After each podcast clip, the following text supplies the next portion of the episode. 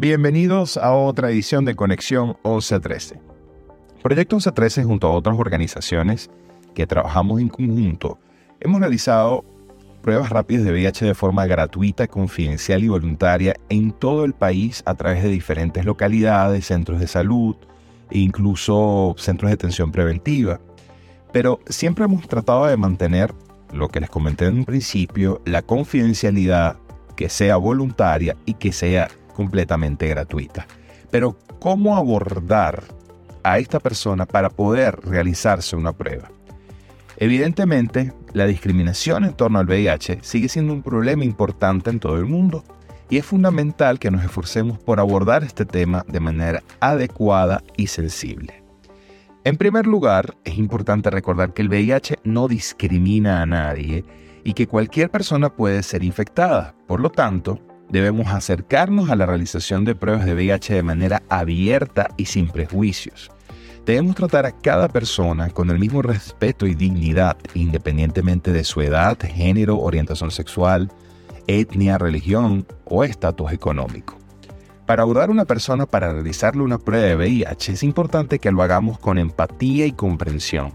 Debemos tener en cuenta que la realización de una prueba de VIH puede ser una experiencia estresante para algunas personas y es importante ofrecer apoyo y recursos para hacer frente a cualquier resultado que puede obtener.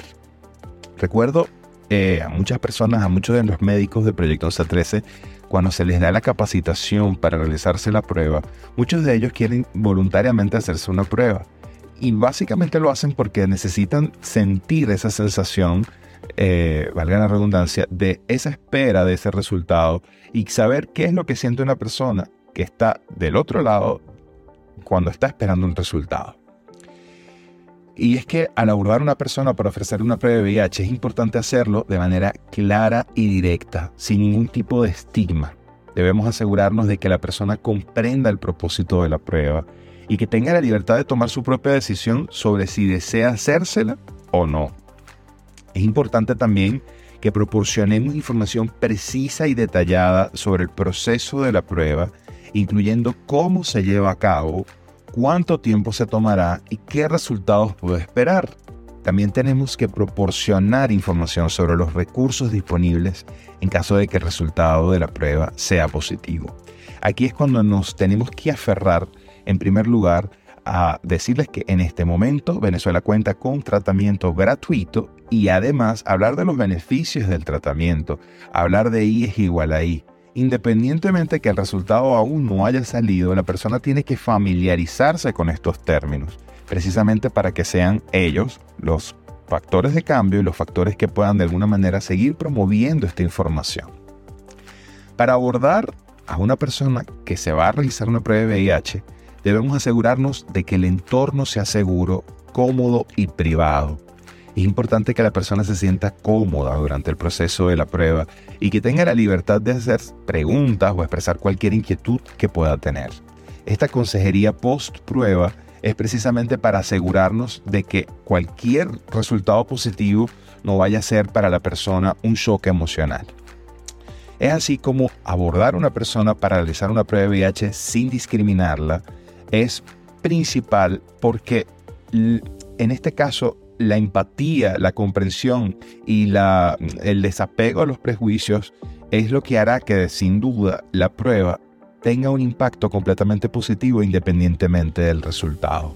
Debemos ofrecer información clara y detallada sobre la prueba, proporcionar un entorno seguro, cómodo, privado y ofrecer apoyo y recursos para hacer frente a cualquier resultado que se pueda obtener. Solo a través de un enfoque sensible y sin discriminación podemos lograr una detección temprana del VIH y brindarle a las personas la oportunidad de recibir tratamiento y atención que necesitan, entendiéndose esto que cualquier persona que haya tenido un resultado positivo tiene que ser vinculada al sistema de salud para que comience a recibir tratamiento. Es un compromiso ético de parte de cualquier persona que vaya a realizar una prueba, sea voluntario, sea un médico, cualquier personal de salud, vincularlo al servicio para que comience a recibir tratamiento en cualquiera de las entidades donde se encuentra realizando la prueba. Esas son sin duda unas estrategias que no se pueden dejar de hacer y que no pueden fallar. Y de esa manera no solo lograremos los objetivos de ONUCIDA del 95, 95, 95, 95, sino que además lograremos tener una sociedad muchísimo más comprensiva, una sociedad que tenga más información acerca del VIH y podemos no solo lograr tener mayor número de casos, vincularlos, llevarlos a que tengan adherencia al tratamiento, sino que además el VIH deje de ser un estigma. Hasta aquí nuestro podcast de hoy, esperando que no solo las personas que realicen pruebas de VIH tomen estas consideraciones, sino que además esperando que nos vuelvan a sintonizar en otra edición de Conexión 1113.